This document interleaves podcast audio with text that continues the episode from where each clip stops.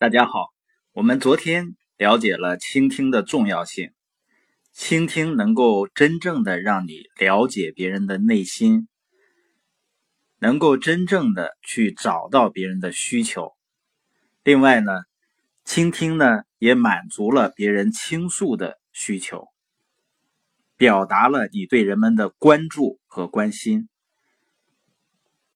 第三点就是倾听。能够表达你对人们的尊重，所以它是建立强有力和忠诚的人际关系的关键。很多朋友可能要说了，那听谁还不会呢？我们长了两只耳朵，天生就会听话。我们看一下，听和倾听的区别在哪里？在生活中，我们经常看到这样的场景：老公回家了呢。换双拖鞋，然后坐在沙发上，拿起报纸。现在呢是拿起手机，然后打开电视，一边看电视呢，一边玩着手机。等妻子回家呢，妻子跟丈夫说一说今天的发生的事情。那丈夫是一边玩手机，一边看电视，一边听妻子说话。这是在听吗？啊，也是在听，但这不是倾听。倾听呢，就是你真的想听。我在很早以前呢，曾经到一个企业跟一个董事长聊一些项目合作的问题。他让我坐下以后呢，他就让我讲。我刚说两句呢，他就低下头来写一些东西，然后我就停下了。然后呢，他头也没抬，说：“你继续说。”啊，我头一次遇到这样的情形啊。就是他一边忙着手里的事情，一边听我在说，所以当时呢，我说的也是坑坑巴巴。这个时候呢，他单位的一个员工进来了，要跟他汇报工作，他也是头也不抬，一般处理手里边的工作，一边听那个员工汇报工作。这种情形呢，让我记忆非常深刻。我不知道他的员工是什么样的感受。一个老板呢，他可能觉得自己这样时间管理很到位，但是如果你不把人放在首要位置来尊重，我不知道这个企业未来会何去何从。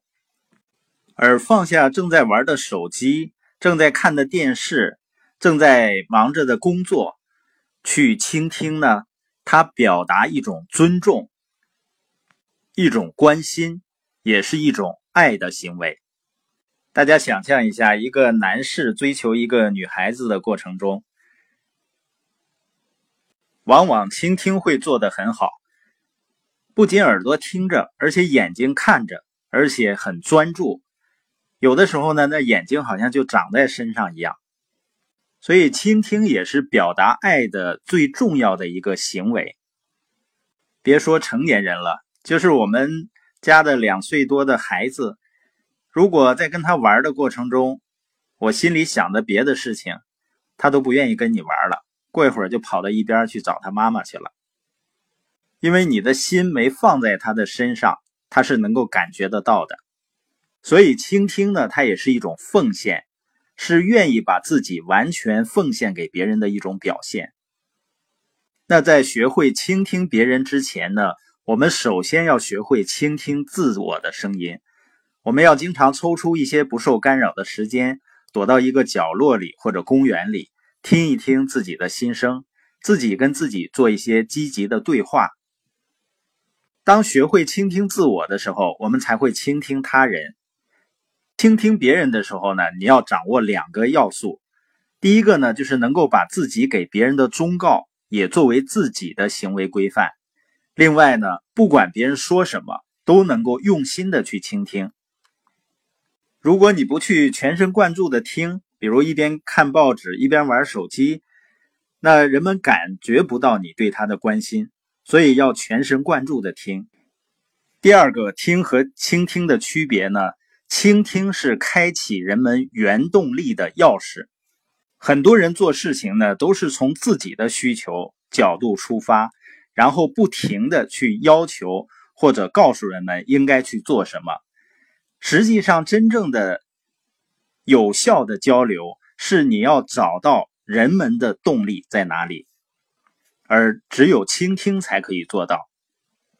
所以，通过倾听呢，你能了解对方的心里在想什么，了解他的需求是什么，他的痛苦在哪儿，什么对他们很重要。听和倾听的第三个区别，听呢，它是一个物理的过程，而倾听是一个精神和情感的过程。怎么样不算倾听呢？第一个呢，就是为了不引起反感而似听非听，他也不想反对别人，所以呢似听非听的。第二个呢，假装感兴趣，但不是真正的倾听。第三个，一边听呢，一边找对方的弱点，以证明自己是正确，也不是真正的倾听。第四个，听是为了找到反击对方的子弹，抱着这样的一种心态听，也不是真正的倾听。就是当别人还在说话的时候，你就准备下一个评论，这不是真正的倾听。真正的倾听就是用心来了解对方。那么，这个世界上最好的倾听者是谁呢？我曾经有一次到一个朋友家去跟他交流一个生意项目，在我们整个聊天的过程中，他给我留下了极为深刻的印象。我回到家里呢，还跟家人在谈起这个朋友。我说，这个人表现了非常高的素质，可能是跟他做营销是有关系吧。因为在我跟他谈我们的项目的过程中，他一直非常用心的侧着头，然后眼睛盯着我，去认真的听，就那种表情、那种感觉，我今天都能够回想的出来。虽然已经很长的时间的事情了，以至于他给我留下如此深刻的印象。当然呢，后来我才知道，当时他如此用心的倾听。并不是因为我的内容多么吸引他，也不是因为他做营销懂得去倾听，而只是因为呢，他靠近我的这边耳朵有点毛病，听不很清楚。所以说呢，他用眼睛看着，侧着头，用另外一只耳朵专心专注的去听。所以我们会发现呢，这个世界上最善于倾听的是谁呢？就是聋子。因为他们不是用耳朵听，他们必须全神贯注的注意人们的肢体语言、面部表情和嘴唇，所以他们是在用心去听。当我们学会用心倾听的时候，我们的人际关系、我们的生活会发生神奇的改变。